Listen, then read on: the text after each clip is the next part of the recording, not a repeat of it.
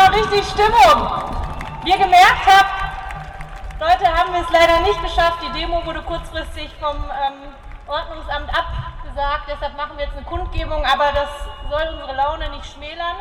Lasst uns zwischendurch ein bisschen tanzen und warm bleiben. Ja, wir sind das feministische Kollektiv Dortmund und wir sind ein Zusammenschluss aus Menschen unterschiedlicher feministischer Strömungen. Das werdet ihr vielleicht auch gleich merken bei den Redebeiträgen. Und wir haben uns zusammengefunden, um alljährlich den Frauenkampftag zu kämpfen oder zu feiern. Darüber hinaus wollen wir aber feministische Praxis in Dortmund und Umgebung sichtbar machen. Warum wir das am 6. März machen und nicht am 8. März, liegt einfach daran, dass wir uns immer abwechseln mit den BochumerInnen. Also kommt auch am 8. März gerne nach Bochum zur dezentralen Demo. Die startet um 14 Uhr und da soll man dann nur in kleinen Grüppchen zusammenlaufen.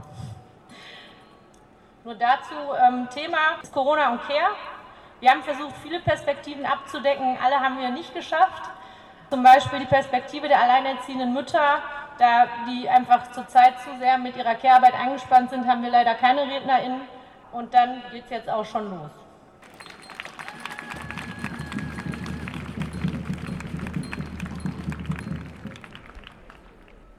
Dann kommen wir auch direkt zu der ersten Rednerin, Mila aus Köln, ähm, Auszubildende im Gesundheitswesen und sie ist Krankenpflegerin.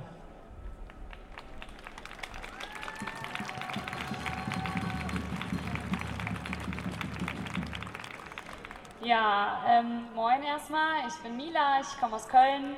Ich mache jetzt seit zwei Jahren eine Ausbildung zur Gesundheits- und Krankenpflegerin und ich möchte ein bisschen genau über das mögliche berichten. Kurz vorweggenommen, wenn ich äh, von Frauen spreche, dann meine ich alle Menschen, die sich als Frau identifizieren oder weiblich gelesen sind.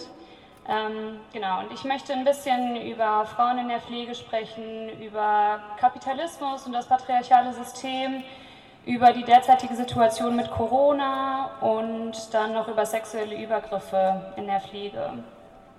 Genau. Ähm, zu Anfang erstmal allgemein ein paar Informationen zu Frauen in der Pflege. Ähm, die Bundesagentur für Arbeit hat äh, 1,7 Millionen Pflegefachkräfte gemeldet, die meisten davon natürlich abhängig Beschäftigte. Und 80 Prozent von diesen 1,7 Millionen sind Frauen oder weiblich gelesene Menschen. Ähm, die Zahl der gemeldeten Stellen in Pflegeberufen ist im 10-Jahres-Vergleich verdoppelt. Das finde ich drückt den Pflegenotstand bzw. den Personalmangel schon ganz gut aus. Und daraus resultieren sind mehrere Probleme. Zum Beispiel das Problem von privaten Leiharbeitsfirmen. Diese werben mit Schichten nach Wunsch, Einsätzen in der Nähe und bis zu 5000 Euro monatlich. Und ich möchte jetzt hier keinen Klassismus reproduzieren und diese Menschen dafür verurteilen, dass sie sich diesen Leiharbeitsfirmen anschließen, aber es führt einfach zu Spaltung und Unmut innerhalb eines Teams da ständig wechselndes Personal ist. Meistens sind diese Menschen nur für ein bis zwei Tage auf den jeweiligen Stationen. Und wenn ich eins gelernt habe, dann ist es die Wichtigkeit von interdisziplinären Teams bzw. von interdisziplinärer Teamarbeit, um gemeinsam für das Patientinnenwohl aufzustehen. Und es ist auch so absurd, denn gerade wir Auszubildenden wissen, wie anstrengend und nervig die Eingewöhnung ist und dass man meist erst nach ein bis zwei Wochen eine wirkliche Hilfe darstellt.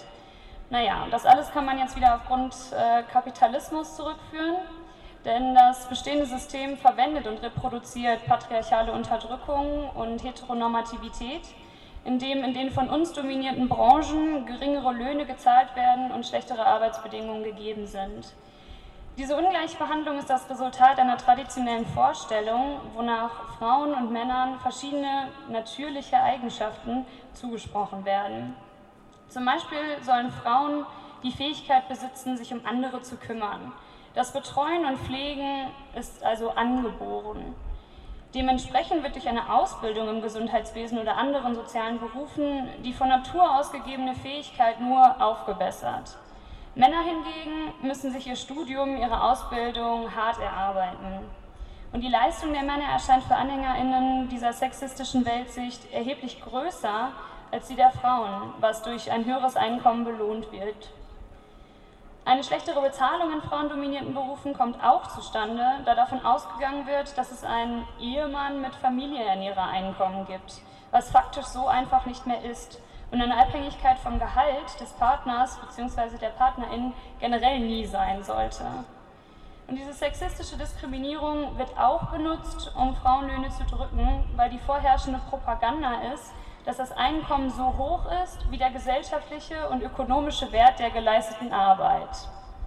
Nun ja, anhand des ganzen Applaus und Zuspruchs durch Politik und Gesellschaft und der Einstufung als eine der systemrelevanten Berufe könnte man erwarten, dass es nun doch endlich mal eine anständige Lohnerhöhung gäbe oder wenigstens den versprochenen Corona-Zuschlag bzw. Bonus.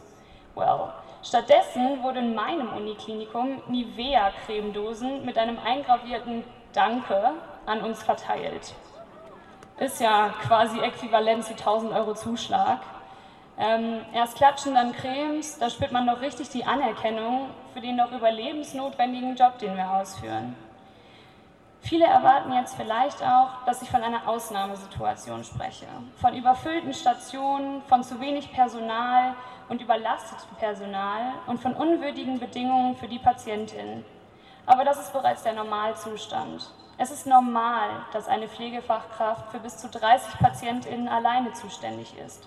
Es ist normal, dass Menschen und ihre Würde zu kurz kommen. Und es ist absolut normal, dass das Personal erschöpft ist. Viele Auszubildende aus meinem Kurs sagen jetzt bereits, dass sie wahrscheinlich nicht im Pflegeberuf bleiben wollen und wenn, dann auf keinen Fall mit einer 100%-Stelle, denn da macht man sich ja kaputt. Natürlich gibt es immer wieder PflegerInnen, die für die Klinik leben und das ist auch ein Aspekt dieses sozialen Berufes quasi, weil diese Menschen kein Privatleben mehr haben. Sie wohnen quasi auf dem Klinikgelände und sind 24-7 erreichbar. Und solche Menschen muss es derzeit geben, um das auf Profitmaximierung ausgelegte Gesundheitswesen aufrechtzuerhalten. Und dann komme ich auch schon zum letzten Teil und das ist Sexismus bzw. sexuelle Übergriffe in Pflegeberufen. Natürlich tritt Sexismus immer und überall auf. Aber in der Pflege gibt es viel Potenzial bzw. bestehen offensichtliche Möglichkeiten für übergriffiges Verhalten und sexistische Äußerungen da eine Intimität zwischen Patientin und Pflegefachkraft geschaffen wird, besonders durch die Übernahme des, der Körperpflege oder das Lagern im Bett. Eine Studie von 2016, die über Sexualität und Pflegeberufe ist, hat knapp 3000 Pflegefachkräfte befragt. Und zwei von den drei Befragten geben an, während der Körperpflege von PatientInnen sexuell belästigt worden zu sein. Zwei von drei. Oft sind es indiskrete und entwürdigende Momente durch verbale Äußerungen, zum Beispiel, das machen Sie ja ganz toll während der Intimpflege. Oder hier ist meine hübsche Duschbegleitung vor den Angehörigen. Oder bei so einer jungen, gut aussehenden Pflegerin kann man sich ja nur wohlfühlen. Und dann gibt es offensichtliche Übergriffe. Die Situationen von Intimität werden ausgenutzt dass beim Lagern oder Stützen von PatientInnen an den Hintern, die Hüfte, die Brüste gefasst wird. Dass man die Urinflasche anlegen soll oder den Intimbereich waschen soll, obwohl der Mann dazu fähig wäre. Aber das größte Problem für mich ist, dass diese Thematik immer noch ein Tabuthema ist. Es wird zu wenig darüber gesprochen. Es werden Entschuldigungen für TäterInnen und häufig keine Unterstützung für Betroffenen gewährleistet. Das schüchtert ein, über sexuelle Übergriffe zu sprechen oder diese anzusprechen, weil es so wenig ernst und wahrgenommen wird. In meiner Ausbildung hatten wir bisher eine Gesprächsrunde auf das Thema sexuelle Belästigung bezogen. Und von den 60 TeilnehmerInnen hatten die 55 weiblich Gelesenen alle Erfahrungen mit sexuellen Übergriffen gesammelt. Das fand ich schon bezeichnend. Und dann ging es die Hälfte der Zeit darum, wie schlimm die Situation für die fünf männlich gelesenen Menschen in einem frauendominierten Beruf ist. Ja, auch wichtig. Ich möchte diesen Menschen die Erfahrung nicht absprechen. Es muss auch Raum dafür geschaffen werden, um über Probleme der Geschlechtsidentität zu sprechen, aber nicht in dem Kontext von sexuellen Übergriffen. Und es ist wichtig, dass Räume geschaffen werden, um für die Thematik zu sensibilisieren, dass man aufmerksam macht und einschreitet dass bewusst gemacht wird, dass verbale Äußerungen oder das Gefühl von Unwohlsein eine Belästigung ist und dass man sich niemals dafür rechtfertigen muss.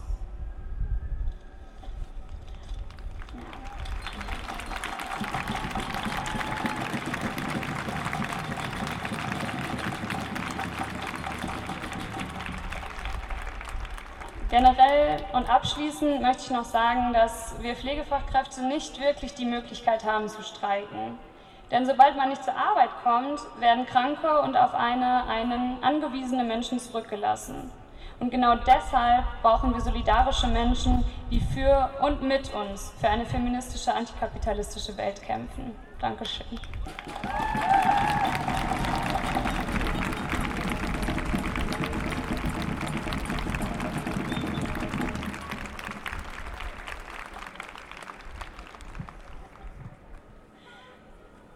Ja, bewegt euch noch mal ein bisschen, werdet warm. Ich hoffe, ihr friert nicht ein. Ähm, als nächstes kommt eine Rede von Nadir. Mein Name ist Nadir. Ich bin Ergotherapeut und habe in Bochum studiert. Ja, studiert die Akademisierung von Gesundheitsberufen, die in den meisten Ländern mittlerweile zum Normalfall geworden ist, kommt auch in Deutschland ganz langsam an. Das bringt Vor- und Nachteile mit sich, Privilegien und Ausschluss. Ein Thema für sich, aber eines, worüber ich heute nicht reden werde. Mein Thema ist Geschlecht. Genauer gesagt mein Geschlecht oder zumindest das, was die meisten Leute als mein Geschlecht annehmen und um meine Ausbildung. Wie bereits erwähnt, habe ich in Bochum studiert, an der HSG. Der Schwerpunkt liegt vor allem in fünf Care-Arbeitsberufen. Pflege, Hebammenkunde, Logopädie, Physiotherapie und Ergotherapie. Die Studiengänge sind geschlechtlich unterschiedlich aufgeteilt. In der Physiotherapie fanden sich fast ausschließlich männlich gelesene Personen, die Ergotherapie war fast ausschließlich weiblich gelesen besetzt. Und dann gab es noch so verrückte AusreißerInnen wie mich. In einer Umfrage, in einer internen Umfrage, haben einmal fünf Personen angegeben, nicht binär zu sein. Ich passe optisch recht gut ins männliche Geschlechterbild. Meine DozentInnen jedenfalls nahmen mich als Cis-Mann wahr auch wenn die meisten vermutlich dieses Wort noch nie gehört haben. Am Anfang hat mich das irritiert, später traurig, dann wütend gemacht. Nicht, weil ich viel Wert darauf lege, als nicht binär gelesen zu werden, sondern weil ich merkte, welche Bedeutung mir dadurch beigemessen wurde.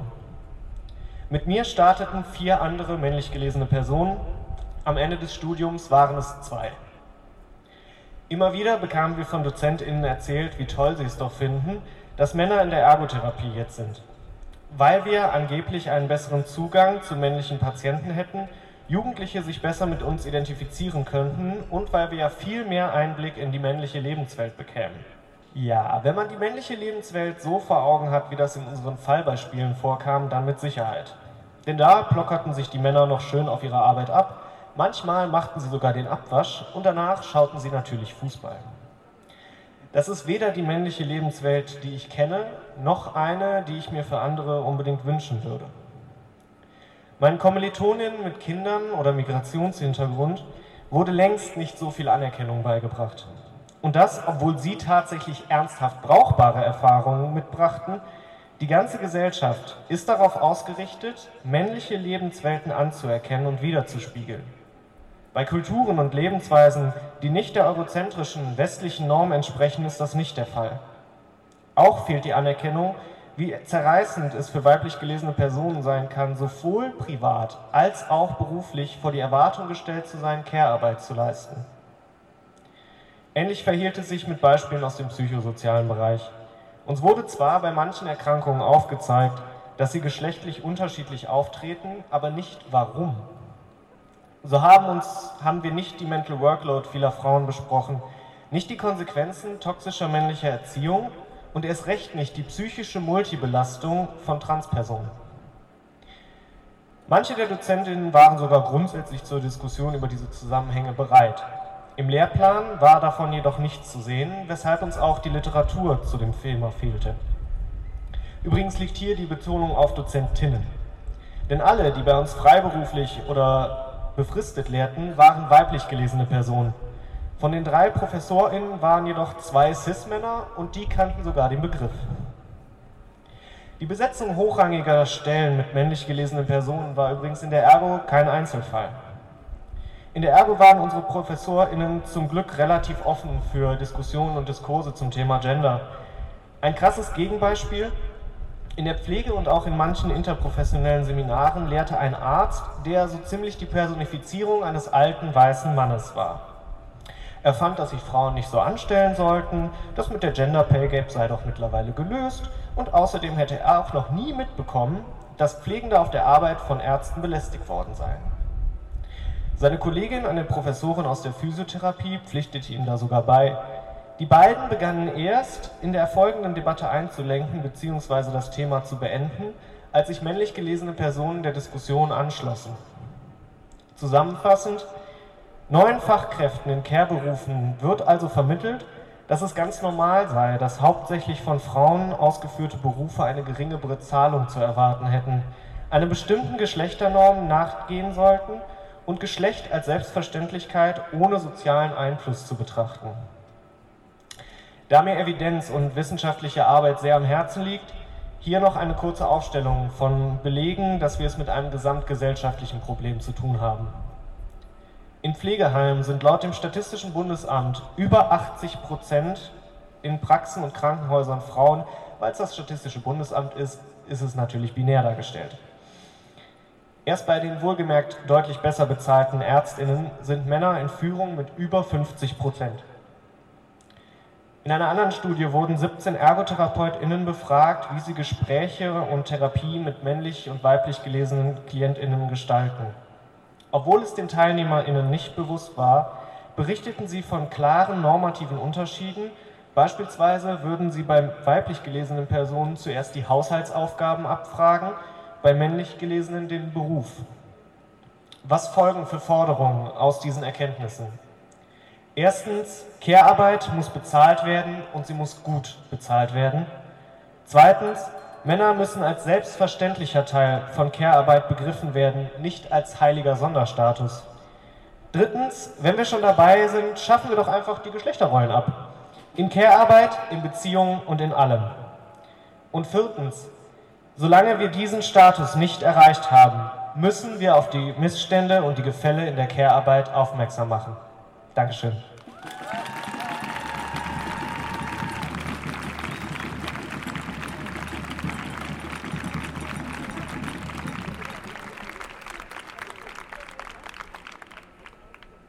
Ähm, als nächstes ähm, spricht eine Vertreterin von Tikudin, kurdische Frauenbewegung Dortmund.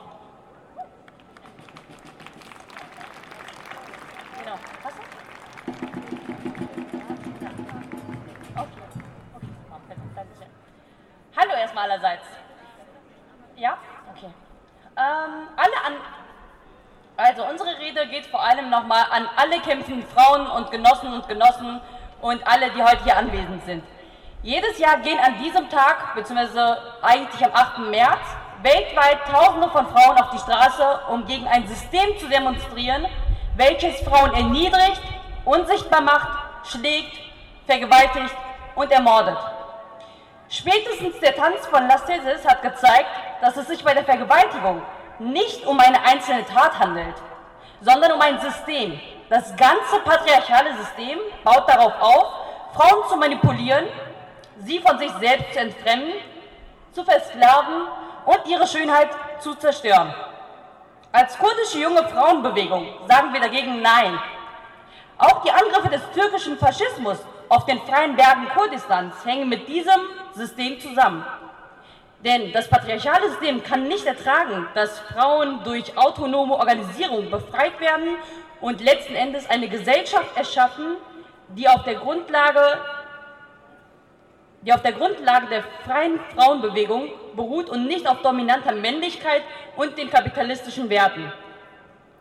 Die männerdominierte patriarchale Welt greift die durch die Frauenbewegung geschaffenen Werte und die Ideen von Geschlechterbefreiung, Selbstbestimmung und Ökologie, welche durch die Anstöße und Gedanken von Rebet Abu, also Abdullah Öcalan, aufgebaut wurden, an. Wir akzeptieren das keinen Tag länger. Gezielt werden, die, werden türkische Soldaten auch in Nordkurdistan auf junge Frauen losgelassen, um sie zu vergewaltigen und danach auch zu ermorden. Mit natürlich freundlicher Unterstützung des türkischen Staates.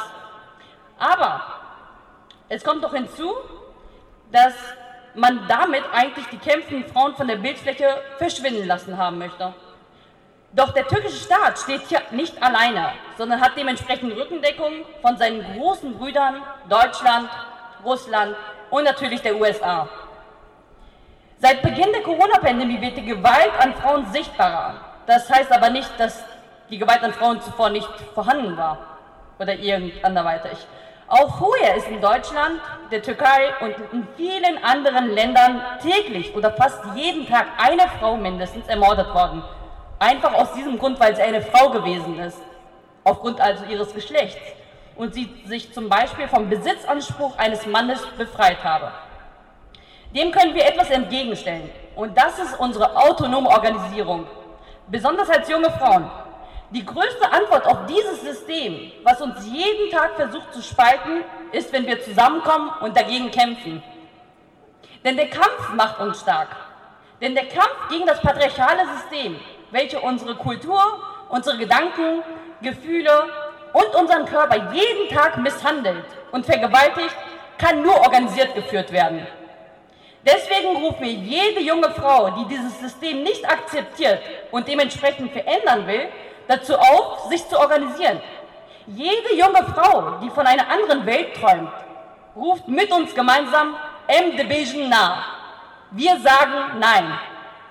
Wir sagen Nein, wenn das System uns glauben lassen will, wir seien minderwertig oder wir seien wertlos. Wir sagen Nein gegen gegenseitigem Neid oder Konkurrenz unter jungen Frauen. Denn als Frauen sind wir gemeinsam nur stark.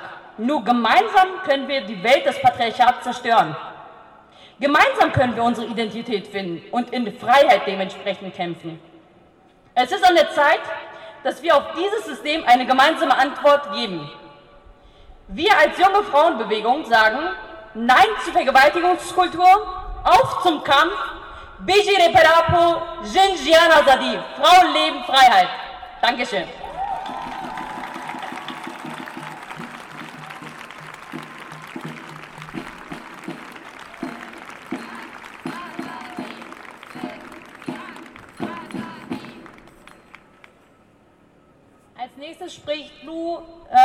Violencia zu uns. Wie intersektional ist eure Solidarität? Wir stehen hier heute alle gemeinsam, Schulter an Schulter, natürlich metaphorisch, und protestieren gegen Ungerechtigkeiten im patriarchalen Kapitalismus. Meine Solidarität gilt allen Personen, die unter diesen Strukturen leiden. Alle Flinter, alle in der Care-Arbeit, allen, die jeden Tag hasseln müssen, um überleben zu können. Ich bin Lou. Ich bin Sexarbeiterin. Ja, richtig gehört, eine Hure. Ich bezeichne mich also selbst mit einer Beleidigung? Ja, weil es für mich eine empowernde Selbstbezeichnung ist. Die Hurenbewegung hat diesen Begriff seit vielen Jahren geprägt und für sich selbst neu besetzt. Eine Bewegung, die aus starken, mutigen und radikalen Sexworkern bestand und weiterhin besteht. By the way, die roten Regenschirme, die ihr seht, äh, die sind Zeichen der Hurenbewegung.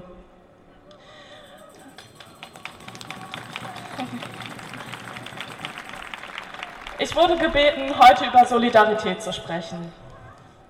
Ich weiß, ich habe das große Privileg, in meiner Bubble hart unterstützt zu werden.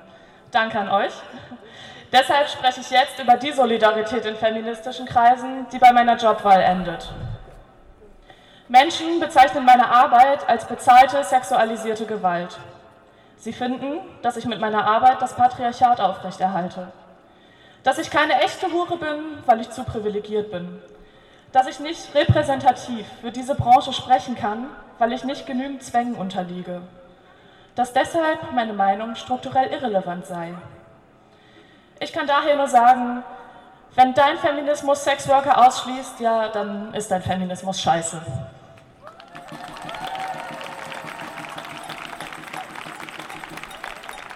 Form der fehlenden Solidarität uns Sexworkern gegenüber in der Linken reicht vom Wunsch, uns retten zu wollen, bis hin zu astraler Diskriminierung gegen uns Huren. Um kurz klarzustellen, was alle Sexarbeitenden vereint, wir verrichten Lohnarbeit. Wir bieten Dienstleistungen an, sexuelle Dienstleistungen. Das ist bezahlte Care-Arbeit. Damit sind wir Teil der Arbeiterinnenklasse. Und so heterogen die Gruppe der Sexarbeitenden ist, marginalisiert sind wir alle. Wir unterliegen dem Hurenstigma. Ich kann sicher nicht für alle in der Sexarbeit sprechen, aber ich kann euch sagen, dass Opfernarrative und der zwanghafte Wahn, uns retten zu wollen, keinem Menschen in der Sexarbeit hilft. Hilfreich ist es hingegen, zuzuhören. Das ist gelebte Solidarität. Wenn nicht versucht wird, mir auszureden, wie ich mein Geld verdiene, wenn ich als das gesehen werde, was ich bin. Ein erwachsener, autonomer Mensch. Ich bin selbstbestimmt. Wir machen einen Job, der Respekt verdient. Wir müssen gegen Gesetze kämpfen, die uns diskriminieren, müssen uns in Razzien mit der ausführenden Staatsgewalt auseinandersetzen. Und im aktuellen Polizeigesetz NRW steht, dass Wohnungen von Sexarbeitenden einfach so, ohne richterlichen Beschluss, durchsucht werden dürfen. Nach 41 Absatz 3 Nummer 2 ist die alleinige Tatsache, dass Menschen der Sexarbeit nachgehen, eine Gefahr, die der Abwehr der Polizei bedarf.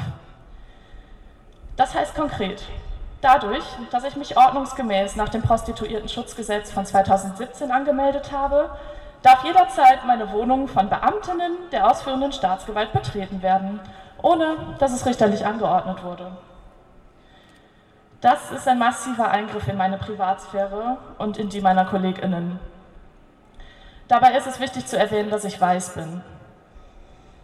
Vor allem für meine rassifizierten Kolleginnen ist das eine krasse psychische Mehrbelastung. Denn wie wir alle wissen, sind Repressionen gegen BIPOC durch die Polizei an der Tagesordnung. Und den Kampf gegen diese Gesetze und alle anderen Repressionen können und wollen wir nicht alleine führen. Solidarität bedeutet auch, dass die herrschende Dominanzgesellschaft sich aktiv für die Belange einsetzt, von denen sie nicht betroffen ist. Aktives Allyship, also solidarisch sein, Verbündete sein, heißt laut sein, uns den Rücken stärken, sich schützend vor, hinter und neben uns stellen. Wir müssen uns immer und immer wieder dafür rechtfertigen, dass uns genau die gleichen Rechte zustehen wie allen anderen auch. Das Recht, frei über unsere Körper entscheiden zu können. Und wenn unsere Entscheidung ist, mit unseren Körpern Geld zu verdienen, kommt damit klar. Wir sind keine Opfer, wir sind nicht eure Feindinnen. Wir kämpfen an eurer Seite gegen das Patriarchat, gegen den Kapitalismus und gegen jede Autorität. Wir ficken das Patriarchat.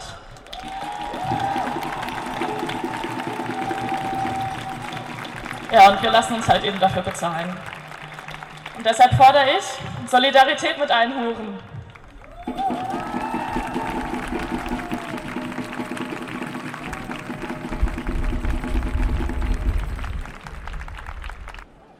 Als nächstes spricht Lou von Fridays for Future zu uns. Hey, bevor ich mit der Rede beginne, wollte ich kurz darstellen, dass ich in meiner Rede bewusst von Cis-Männern, Cis-Frauen und oder Flinterpersonen, was für Frauen, Lesben, Inter-, Nichtbinäre und Transmenschen sprechen werde, da es einige Studien nur männlich und weiblich aufgeschlüsselt gibt. Außerdem danke an das FEM-Kollektiv für die Einladung, hier heute eine Rede zu halten und das als Teil einer Klimabewegung. Da stellt sich ja auch direkt die Frage, warum ich heute hier stehe für for Future Dortmund, denn wir sind ja nur ein Teil einer Klimabewegung. Genauer gesagt haben wir uns in Dortmund als Klimagerechtigkeitsbewegung positioniert, was für uns bedeutet, dass ein klimafreundliches und somit nachhaltiges Leben auf diesem Planeten nur dann möglich ist, wenn wir, allen sozialen, wenn wir alle sozialen Ungerechtigkeiten gleichermaßen und gemeinsam bekämpfen.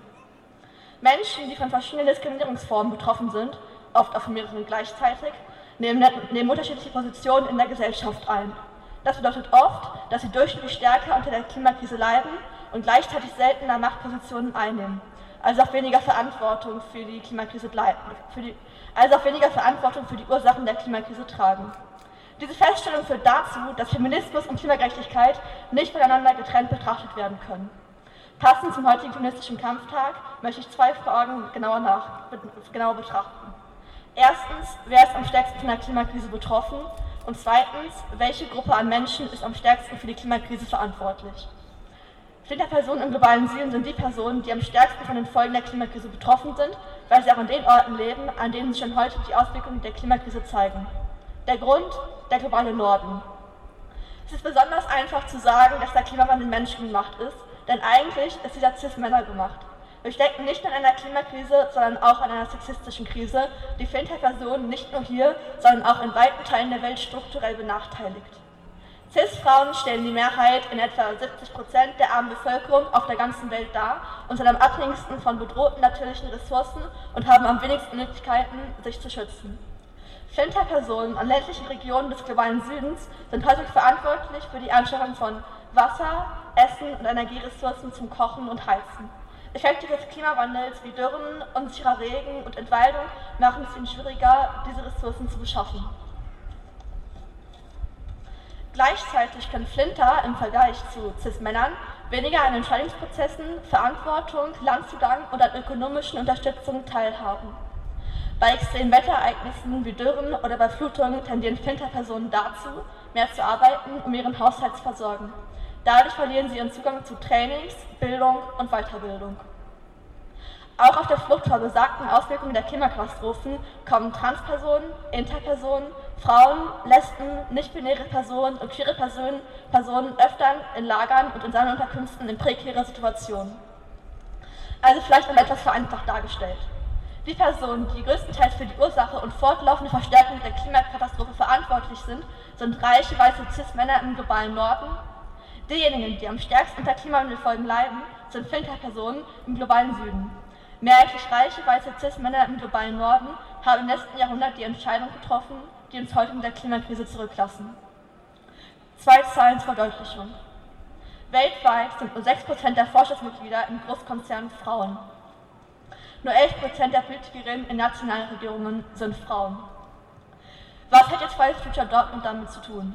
Wir von Fridays for Future merken sozialisierten Sexismus jeden Tag Sei es, dass wir als Flinter-Personen selbst davon betroffen sind oder Cis-Männer, die durch männliche Rededominanz und andere Reproduktionen von Sexismus auffallen. Es fällt auf, dass Flinter-Personen mehr Care-Arbeit übernehmen und wenig Resonanz dafür bekommen. Wir können nicht für Feminismus stehen, wenn wir nicht selbst in unseren Gruppen damit anfangen, wenn wir es nicht in unseren Aktionen zeigen. Wir kämpfen dagegen, dass Flinter-Personen weiter strukturell zu Objekten herabgestuft werden. Sie müssen an politischen Entscheidungen mitwirken. Es braucht eine Festlegung auf eine Entwicklung geschlechterspezifischer Ziele, die Flinter-Personen mitdenkt. Der Kampf für Klimagerechtigkeit gilt nur, wenn wir Geschlechtergerechtigkeit mitdenken. Geschlechtergerechtigkeit ist essentiell für Klimagerechtigkeit. Alerta.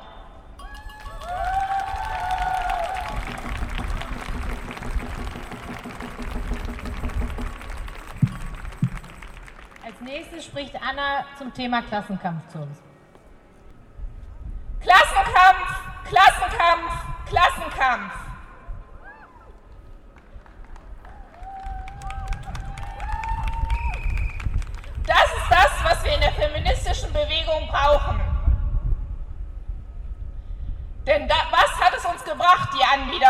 Staat?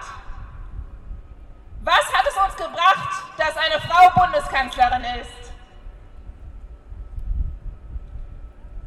Verdienen wir mittlerweile das gleiche wie unsere männlichen Kollegen? Ist die Gewalt gegen uns weniger geworden?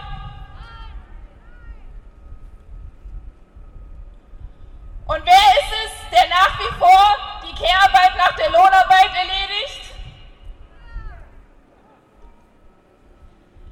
Der Staat will diese Zustände aufrechterhalten denn er dient im Interesse des Kapitals.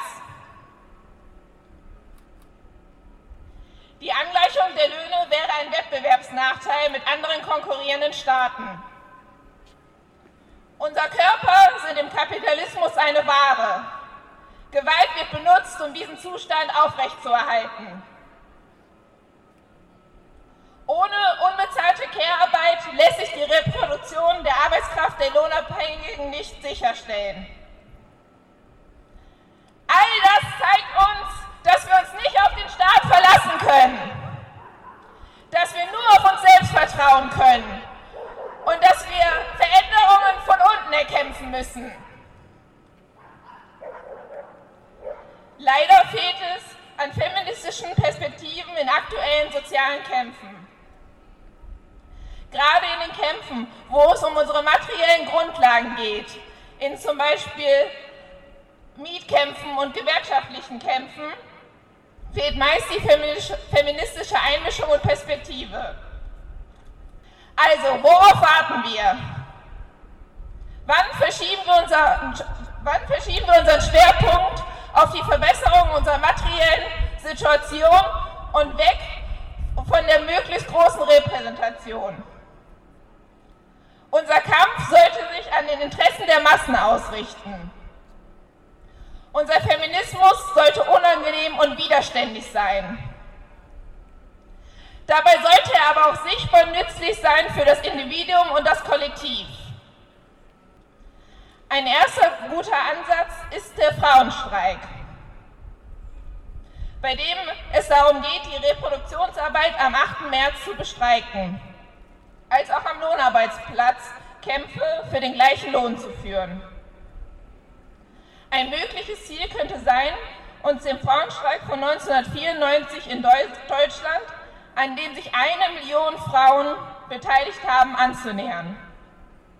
Dies wäre ein mächtiges Schwert in unseren Händen, um unsere Forderungen durchzusetzen. Ein weiteres wichtiges Element vom Feminismus ist immer auch die Selbstermächtigung von Frauen und Queers zu stärken. Wo, frage ich euch, können wir unsere Macht besser spüren, als wo wir für uns selbst und für unsere Rechte eintreten? Stück für Stück muss es darum gehen, feministische Gegenmacht aufzubauen auch um uns selbst zu emanzipieren. Dafür brauchen wir kontinuierliche Frauen- und queere Selbstorganisation. Wir müssen weg von unseren Freundinnenkreisen hin zur breiten Massenorganisation. Also lasst es uns angehen. Kommt zusammen, lernt euch kennen, organisiert euch für einen klassenkämpferischen Feminismus.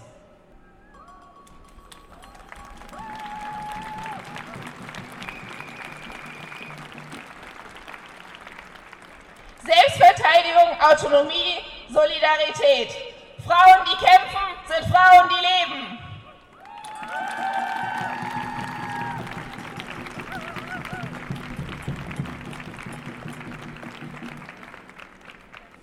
Ähm, als nächstes spricht für uns die Seebrücke.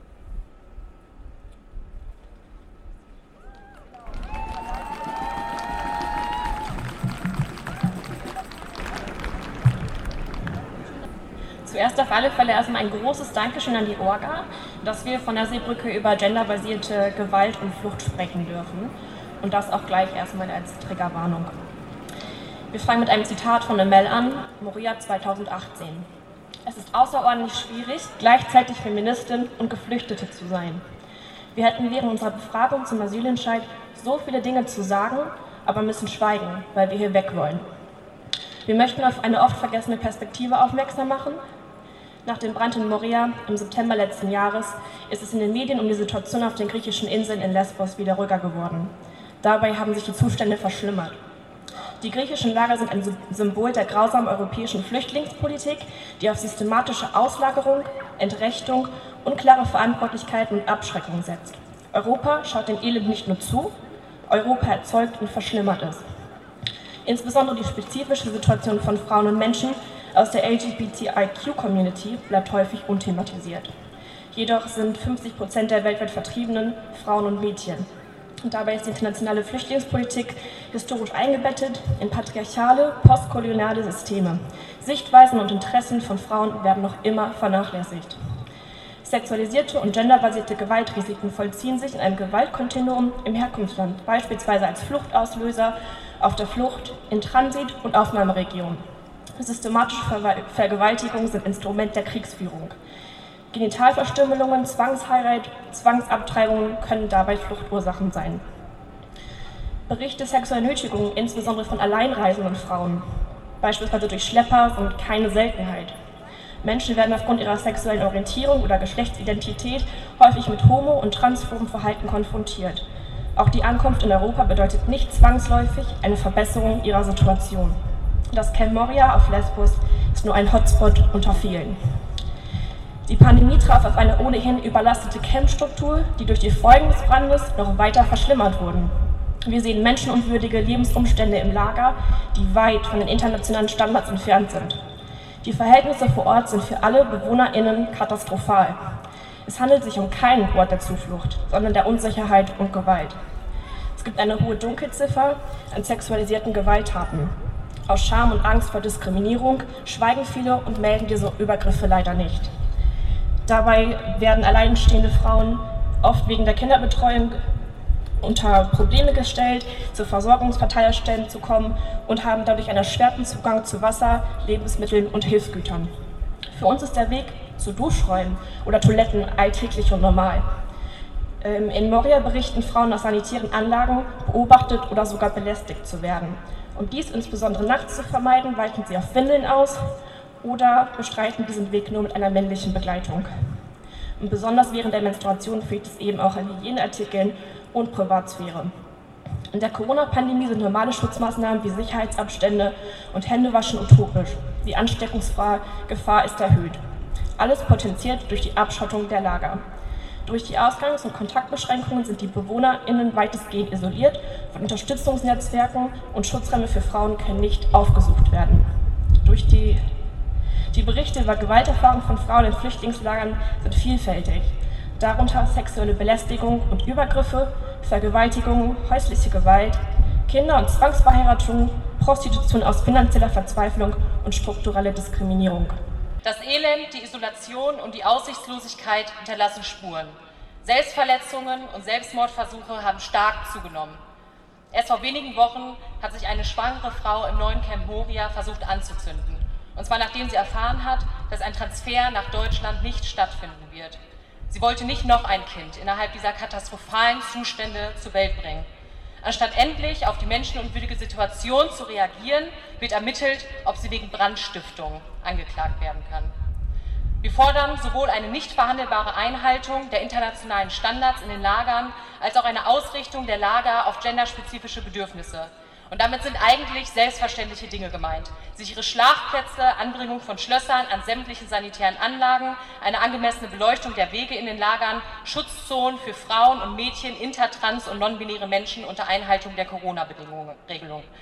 Wir stehen ein für beschleunigte Asylverfahren und eine genderspezifische Anpassung des Flüchtlingsrechts zum wirksamen Schutz von Frauen und Personen aus der LGBTIQ-Community. Wir fordern einen Einbezug und Mitsprache dieser Menschen in sämtliche Entscheidungsprozesse. Nicht über sie, sondern gemeinsam mit ihnen entscheiden und so ihre Handlungsmacht anerkennen, anstatt sie zu vulnerabilisieren. Dabei darf nicht vergessen werden, dass geschlechtsspezifische Übergriffe und Ausbeutung sich am effektivsten durch sichere und legale Zugangswege vermeiden lassen.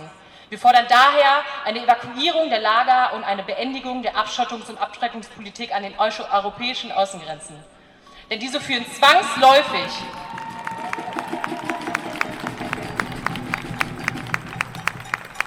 Denn diese führen zwangsläufig zu menschenunwürdigen und menschenrechtswidrigen Behandlungen, insbesondere von Menschen, die nicht in das maskuline heteronormative Bild passen. Menschenrechtsverletzungen passieren dort, wo viele Urlaub machen. Wir müssen genderspezifische Gewalt und Bedarfe benennen, um sie sichtbar zu machen und Schutz vor Gewalt zu ermöglichen. Feminismus zielt ab auf Gleichberechtigung, Menschenrechte und Selbstbestimmung. Dabei darf es sich weder um ein weißes noch um ein europäisches Privileg handeln. Wir sagen, das Wegschauen muss ein Ende haben. Die Menschen.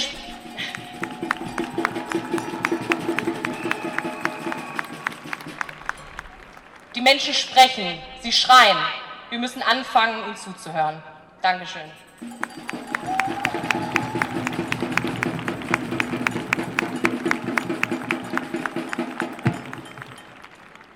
Als nächstes spricht Revolution zu uns.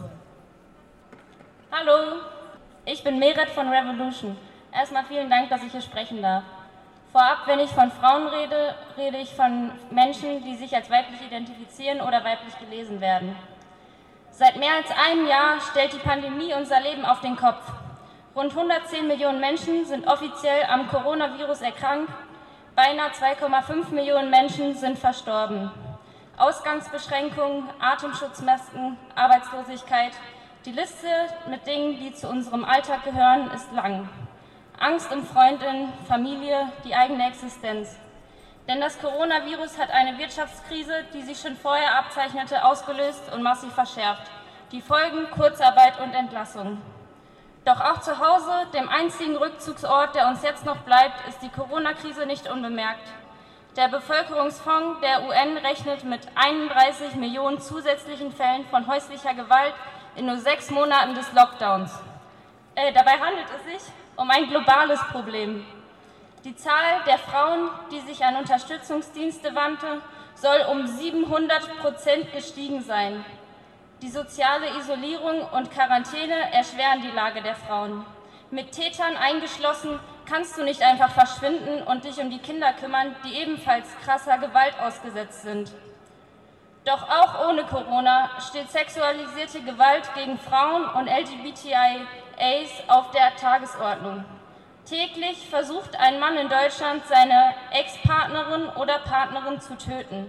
Dreimal die Woche gelingt es ihm und eine Frau stirbt. In meinem Umfeld gibt es so viele Frauen, die sexualisierte Gewalt erleben mussten. Es sind nicht nur Einzelfälle. Auch hier steht ein System dahinter, das Patriarchat. Begründet durch die Klassengesellschaft, ausgeführt durch die bürgerliche Familie. Deshalb fordern wir eine organisierte Selbstverteidigung von Frauen gegen sexistische und sexualisierte Übergriffe, auch gemeinsam mit anderen unterdrückten Gruppen der Arbeiterinnenbewegung. Keine Frau darf der Gefahr von Vergewaltigung oder Missbrauch ausgesetzt sein. Schutzräume.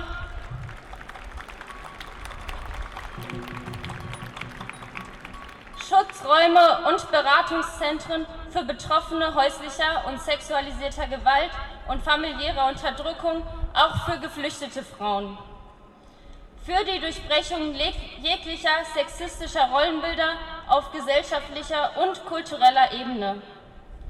Frauen leisten nach wie vor mehr unbezahlte Hausarbeit als Männer, etwa viereinhalb Stunden am Tag. Das macht Frauen von ihren Männern über ihr ganzes Leben finanziell abhängig.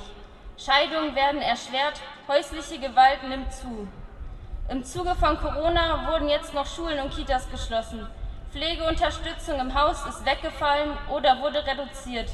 Dazu kommt noch das Homeoffice wo Lohnarbeit und Reproduktionsarbeit gleichzeitig stattfinden sollen. 1,5 Millionen Alleinerziehende, davon 90 Prozent Frauen, sind nochmals stärker betroffen. Deshalb fordern wir für die Möglichkeit auf eine einfache und schnelle Scheidung, die Vergesellschaftung von Hausarbeit, das heißt kostenlose und flächende Kinderbetreuung, Wäschereien und Kantinen in Wohnblocks, Betrieben und Dörfern. Gleicher Lohn für gleiche Arbeit, kontrolliert durch Ausschlüsse der arbeitenden Frauen für die volle und äh, Gleichstellung von Männern und Frauen in allen Bereichen. Und am Ende nur One Solution Revolution.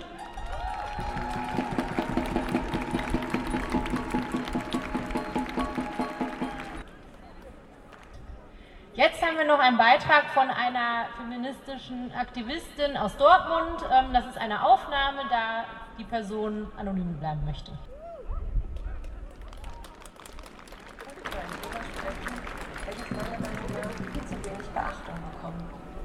Linkes Mackertum. Also, liebe Cis-Männer aus der linken Szene, hört gut zu. Während meines Studiums in Münster habe ich ein Jahr lang in einem sogenannten linken Wohnprojekt gelebt. Ein freistehendes altes Haus mit Garten, versiffter Gemeinschaftsküche, Dielenboden und selbst angelegte Gemüsebeete. Die Wände zierten Fight Sexism Sticker und kapitalismuskritische Plakate. Auf den ersten Blick ein Traum für viele Idealistinnen und Träumende. So weit, so gut. Ratet, wer sich primär um die Care-Arbeit im Haus gekümmert hat. Richtig geraten. Ich und die andere weiblich sozialisierte Person haben regelmäßig das Bad geputzt, indem Matthias seine Schamhaare nach der Rasur nicht entfernt hat, täglich den Müll geleert und tonnenweise leere Hansa-Flaschen zum Kiosk gebracht. Und zusätzlich hatten wir stets ein offenes Ohr für aktuelle Beziehungsprobleme unserer männlichen Mitbewohner. Ein solidarisches Putzsystem, welches ich im Plenum vorschlug, wurde nur belächelt und mit theoretischem Blabla über Anarchie zunichte gemacht. Matze, Jonas, Patrick, Matthias und Ben. Euer Gemacker war so unglaublich anstrengend und einfältig. Und dabei habt ihr gedacht, dass ihr die größten Feministen seid, weil ihr euch Judith Butler Bücher in den Bücherschrank gestellt habt. Nach einem Jahr und einigen anstrengenden Diskussionen über ungleich verteilte Hausarbeit habe ich das Wohnprojekt verlassen und mir fest vorgenommen, nie wieder eine Küche mit linken Mackern zu teilen. Nun folgen ein paar Ratschläge an euch, linke Cis-Männer. Reflektiert verdammt nochmal eure Privilegien. Überlegt bei dem nächsten Plenum genau, ob das, was ihr sagen wollt, wirklich wichtig für die Gruppe ist und ob ihr nicht lieber mal zuhören wollt. Tragt euch in die Liste fürs Kuchenbacken ein und fragt nicht eure Freundin, ob sie euch vielleicht beim Backen helfen mag. Fragt eure Freundinnen mit Kindern, ob ihr am Wochenende babysitten könnt, damit die Eltern auch mal zu einer Soli-Party gehen können. Ladet für die nächste Diskussionsrunde zur Abwechslung mal keine weißen Cis-Männer ein, sondern schaut nach diversen RednerInnen. Anstatt euch als DJs oder coole Barkeeper zu präsentieren, putzt bei der nächsten Soli-Party lieber mal die Toiletten. Kein Scherz. Bevor ihr euch über Flinterräume beschwert und euch ausgeschlossen fühlt, lest aktuelle Berichte über sexualisierte Gewalt und die Rolle von Gender. Und passend zur heutigen Demo, reiht euch vielleicht mal nicht in die erste, sondern in die letzte Reihe ein. Schön, dass ihr da seid, aber ihr steht heute ausnahmsweise mal nicht im Mittelpunkt. Das ist und bleibt politisch. Gegen Sexismus jeder Art, nieder mit dem Patriarchat. Vielen Dank fürs Zuhören.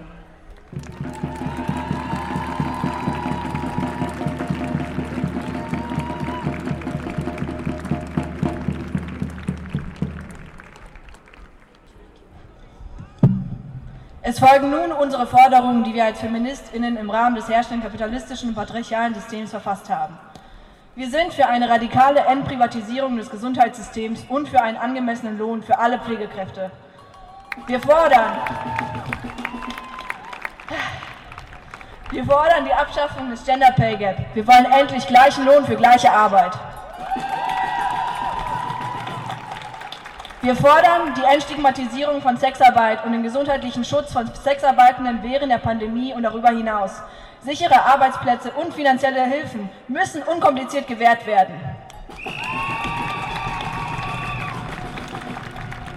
Wir fordern den sofortigen Ausbau von Kita- und Hortplätzen, um der in Deutschland noch immer ungleich verteilten Care-Arbeit entgegenzuwirken. Außerdem fordern wir mehr Support für alleinerziehende Personen.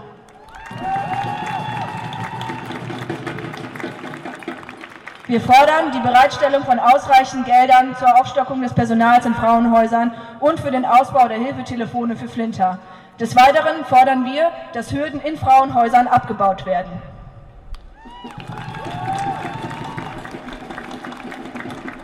Wir fordern die ganzheitliche Einbindung von Menschen mit körperlichen und/oder geistigen Einschränkungen in die Gesellschaft, damit sie ihren Alltag selbstbestimmt und barrierefrei bestreiten können.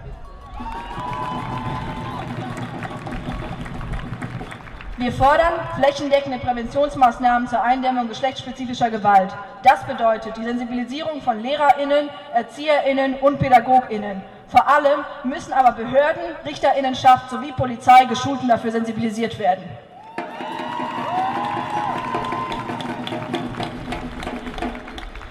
Wir fordern die umgehende Evakuierung der Geflüchtetenlager an den europäischen Außengrenzen und eine sichere Bleibe- und Zukunftsperspektive.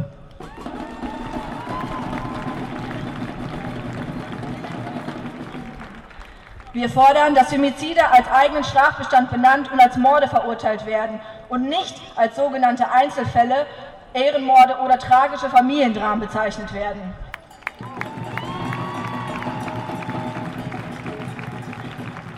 Wir fordern einen sofortigen, kostenlosen und niedrigschwelligen Zugang zu Schwangerschaftsabbrüchen sowie deren Entkriminalisierung. Wir fordern die Abschaffung des Paragraphen 219a.